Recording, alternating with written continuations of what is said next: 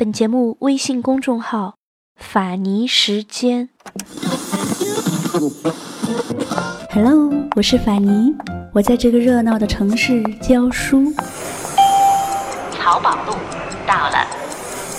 不过我喜欢“云淡风轻”这个词。如果这个时候窗外有风，我就有了飞的。在清淡的时光里行走，在清淡的时光里行走，安静若素，安静若素，笑对烦扰。欢迎收听法尼时间。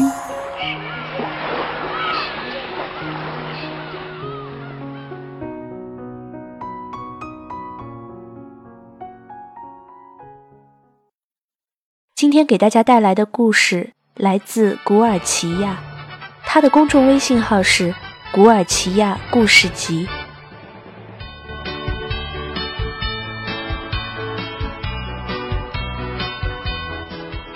《欢乐颂》火了，因为它精准地描述了女人之间的战争与和解、同情和背叛。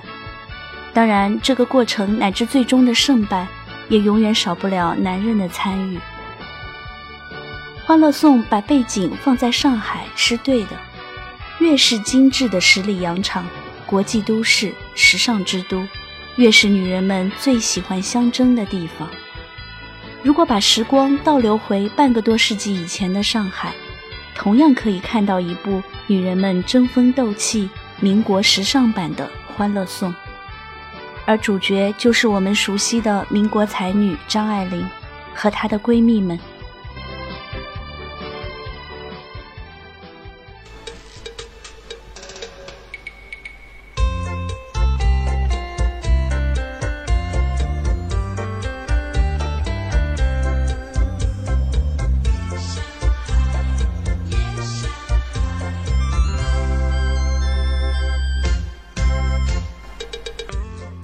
在《欢乐颂》里做邻居的五个女人，安迪是高智商的海归高管，曲筱绡是性格乖张的白富美，邱莹莹有点笨，关雎儿是乖乖女，樊胜美心比天高，却始终被家庭和自身的问题拖着后腿。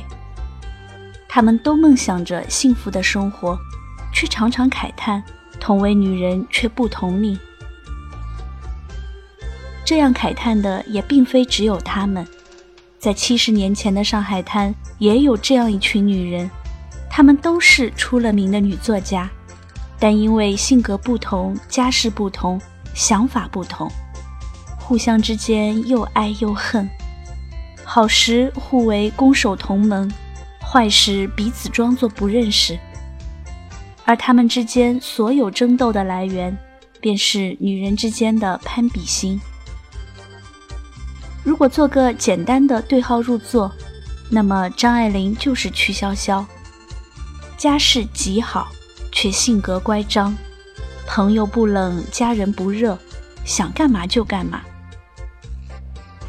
虽然说其他几个闺蜜家里都不算穷，可张爱玲毕竟是李鸿章的宠外孙女啊，任何的商人之家、书香门第的女儿。跟张爱玲这个严重影响过中国近代史的曾祖父李大人来说，都没法比。就好像关雎儿家里也不是穷人，但和曲筱绡却不可比。不仅仅是家世，张爱玲从香港大学毕业回到上海，二十三岁就在杂志上发表小说《第一炉香》，从而成名。就好像曲筱绡刚回国。就当上了分公司总经理，这是邱莹莹他们永远都达不到的高度。于是张爱玲才可以有底气地说出那句名言：“出名要趁早啊，来得太晚的话，快乐也不那么痛快了。”就是这么任性和气人，毫不顾忌这么说对其他人心里的打击，跟曲筱绡如出一辙。而且都属于家里父辈三妻四妾乱作一团型的。家庭之爱书使得张爱玲和曲筱绡一样渴望爱却有点高冷让很多人望而却步担心被他嘲弄。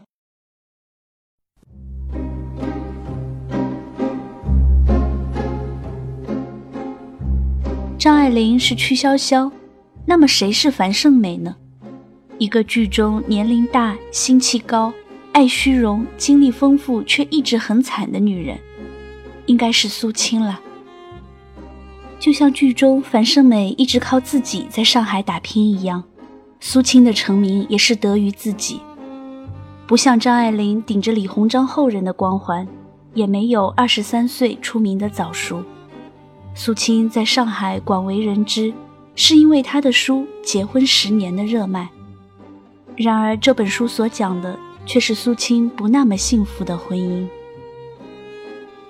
苏青应该是几个闺蜜中最小年纪结婚的一个人，大学还没毕业，二十岁就被定亲的夫家逼婚，然后辍学结婚，结果丈夫是个坏蛋，花心出轨养小三。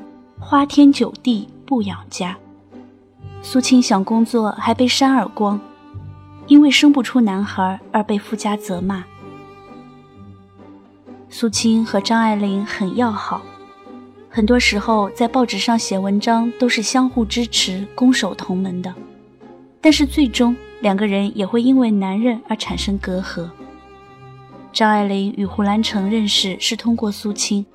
但是张爱玲却处处提防着苏青，因为苏青和胡兰成相识在先，张爱玲担心苏青对她有威胁。有一次，苏青在胡兰成那里坐了一会儿，张爱玲马上就跟来了。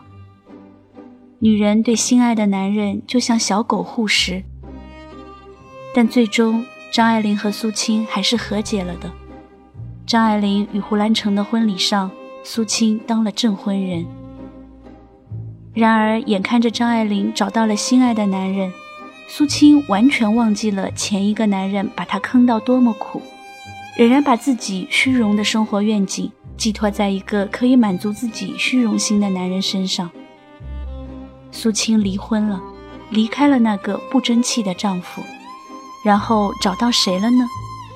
这个人叫陈公博，是汪伪政权的要员。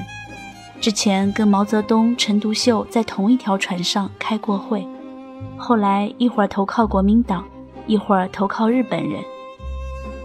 但是，即便是像陈公博这样四处便捷投靠、没有骨头的男人，在那个乱世也比一个女人要好混。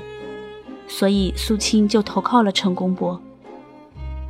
陈让苏青在伪政府当官，还给他整本的支票，签好了字。他可以随意写金额去花，他们每次见面在上海高级酒店的房间。总之，他成了陈公博的情人。后果可想而知，日本战败后，陈公博作为汪伪政权的汉奸而被处决，苏青也成了媒体口中投靠汉奸的女人，下场凄凉。欢乐颂里的女人们为了自己的生存和梦想，在上海打拼；而七十年前的女作家们，却为了乱世里的一口吃饭或是一个容身之所，而四处投奔，甚至所托非人。于是苏青写下了这样的文字：“天下竟没有一个男人是属于我的，他们也常来，同谈话，同喝咖啡。”有时也请我看戏，而结果终不免一别。他们有妻有孩子，有小小的温暖的家。正如剧中一直把希望寄托在男人身上的樊胜美的结局一样，离开了屈连杰，接受了王柏川，却因为王家的反对而再次鸡飞蛋打。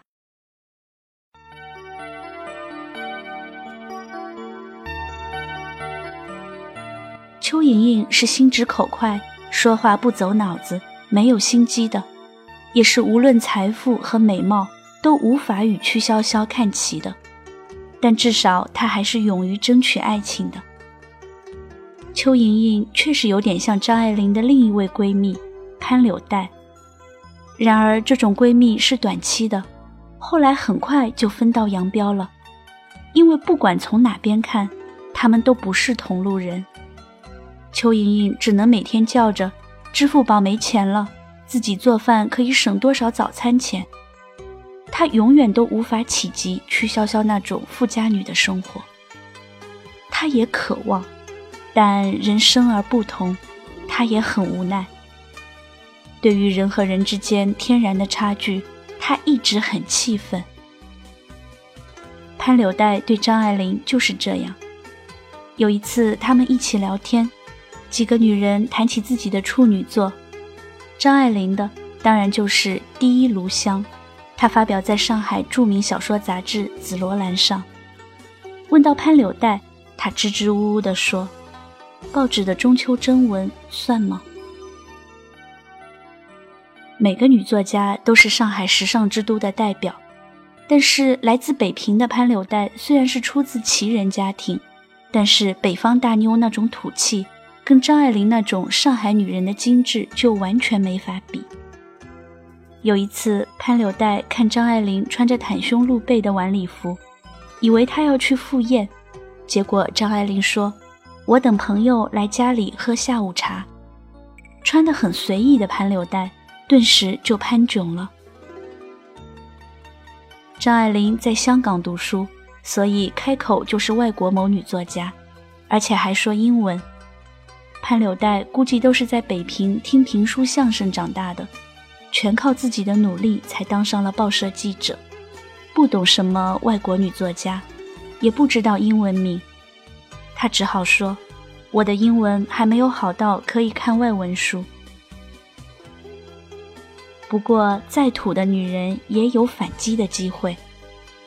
后来，张爱玲和胡兰成在一起，胡兰成在报纸上大肆吹嘘，说张爱玲既然是李鸿章的宠外孙女，就是贵族血脉。这下潘柳黛可找到机会了，她是旗人之后啊，大清是我们旗人的江山啊，李鸿章顶多算是给我们打工的职业经理人。我们齐人才是董事会的好吧？于是他公开羞辱张爱玲，直接导致了二人分道扬镳。后来两人同在香港，有人告诉张爱玲，张气地说：“他是谁呀？我不认识他。”不像张爱玲和苏青那样，因为爱虚荣而一起恋上了汪伪政权的汉奸。内核朴素的北平大妞却爱对了人，她嫁给了蒋经国的侄子，而且是在香港当演员的侄子，没有借助蒋家的资源从政。两人相爱相守，平淡生活。丈夫去世后，她几十年始终未再婚。就像剧中的邱莹莹，虽然经历过渣男，最后还是勇敢争取。和乖乖的程序男在一起，准备结婚了。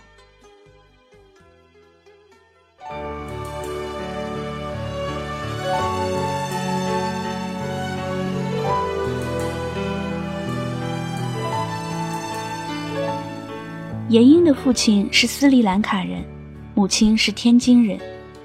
父亲在上海开着珠宝店，他和张爱玲是同学，也是闺蜜。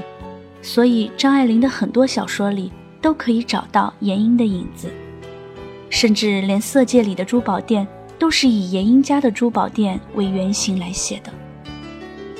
但是，作为张爱玲的闺蜜，倒是很难在《欢乐颂》里给严英找到一个合适的角色对号入座，因为她既有曲筱绡那种张扬，也有樊胜美那种虚荣，有关关的可爱。也有邱莹莹的心直口快，真是难以定位。张爱玲说：“我很孤独。”闫英就在一边低声接话说：“你是爱独自和男人在一起，不想我们打扰吧？”总之像个最佳损友。然而最佳损友还是有分道扬镳的时候。后来张爱玲为了去美国。最快的方法是娶到日本，于是她就去日本找严英。结果没待几天，美国没去成，还被严英给气回来了。因为严英的境遇比她好，而且故意炫耀，让张爱玲极为气愤。她在给另一个闺蜜邝广美的信中这样写：即使不是自己的钱，只要经过自己的手，就觉得很得意。如严英在日本来信说，凭着自己的蹩脚日文而做过数以十亿的生意。乱世中漂泊无依的女人张爱玲，最是受不了严英这种炫耀型闺蜜的打击。幼年缺爱的张爱玲，此时内心泛起的是对严英的敌视和仇恨。这个遗传了斯里兰卡父亲，长得好像菲佣的严英，居然都比我这名门之后、早年成名的张爱玲过得要好，蹩脚日文都能过手几十亿的生意，她凭什么呀？女人的战争都可以归结为这句话：她凭什么？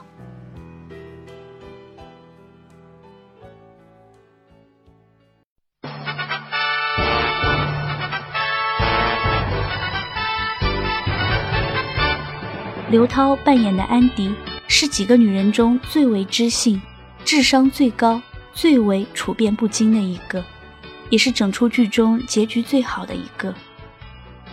或许是导演编剧的内心所向，觉得如此这样的女人就应该幸福。《欢乐颂》的结尾，安迪与小包总相恋，并继承了巨额家产，找对了人。